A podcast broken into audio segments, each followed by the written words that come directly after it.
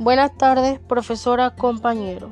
La educación panameña está viviendo momentos más difíciles que años anteriores. Hoy en día, una grave crisis educacional por efecto del coronavirus. Los estudiantes, totalmente abrumados por el tema y preocupados por cómo seguir cumpliendo con sus deberes y ansiosos de que todo vuelva a la normalidad. Analizando el tema de educación, tenemos como guía el marco jurídico de Andrés González, que nos orienta como profesor a hacer mejor nuestro trabajo. Los educadores como normas que regulan el sistema educativo. Y me ha llamado poderosamente la atención el resuelto número 1074 del 3 de julio del 2003, por la cual se distribuye el Fondo del Bienestar Estudiantil, donde este fondo que beneficiará a los estudiantes proviene eh, financiamiento del sector educativo la constituye el Fondo de Seguro Educativo, creado mediante la Ley 13 de 1987, integrado por las contribuciones provenientes de los salarios básicos aportados por los patronos, 1.50%, de los salarios básicos aportados por los empleados del sector público y privado 1.25% y de los ingresos anuales declarados por los trabajadores independientes 2.75%. Su distribución actualmente es comedor escolar.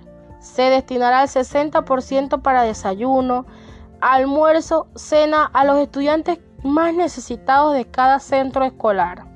Otros gastos.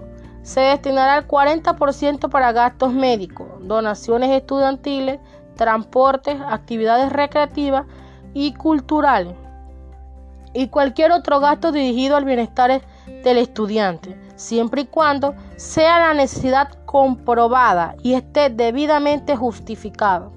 El FESE lo administra el director de cada plantel y de él velará por el mantenimiento de las infraestructuras, compras de inmobiliario, materiales para los laboratorios, materiales didácticos, incluyendo libros para la biblioteca.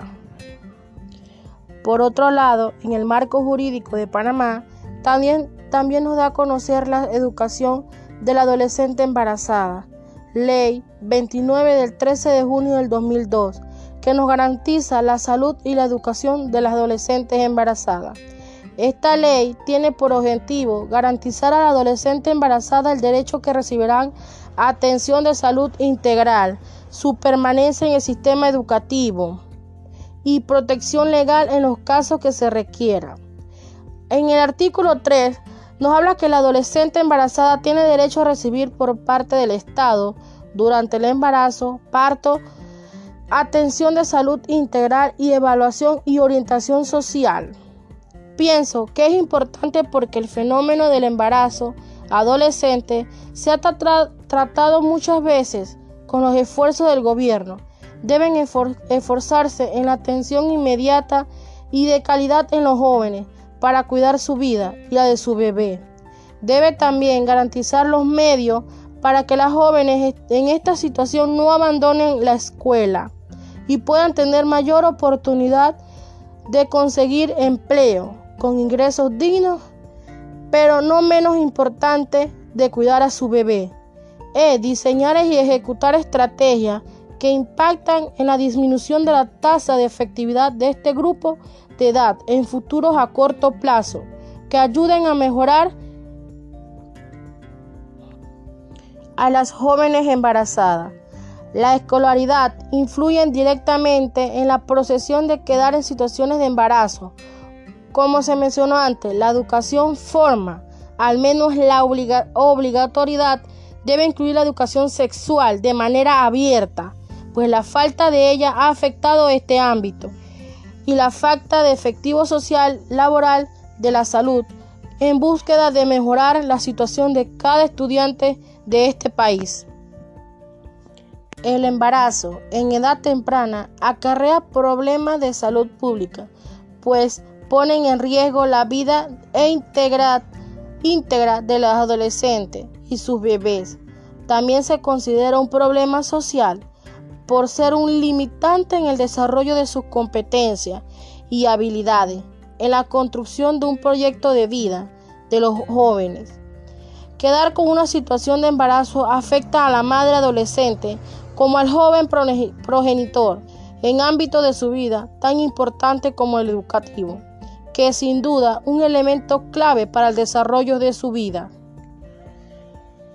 También conocimos sobre el seguro contra accidentes para los estudiantes, el resuelto 187 del 10 de marzo de 1997, por la cual se reglamentan las contrataciones de seguro. Los alumnos estarán protegidos en caso que ocurra un accidente desde el primer día de clase. Este seguro no tiene periodo de carencia. Tus alumnos pueden recibir atención de inmediato. La contratación será efectiva en el base del número de los estudiantes que hayan pagado la cuota prima. En esta modalidad es común sobre todo en los colegios privados. Sin embargo, los seguros no existen exclusividad en los colegios privados y públicos, ya que se pueden ofrecer igualmente en los centros educativos. No es forma de obligatoriedad. En la actualidad he visto que las pólizas de seguro para estudiantes de colegios públicos y algunos no las quieren pagar. Aún sabiendo lo importante de este seguro colectivo contra accidentes para sus estudiantes y acudido, esto hace que algunos padres de familia se molesten, ya que al momento de que sus hijos necesitan salir para una gira educativa, no cuentan con uno y así no podrán asistir por motivos que los estudiantes no poseen el seguro educativo y se tenga que cancelar la gira.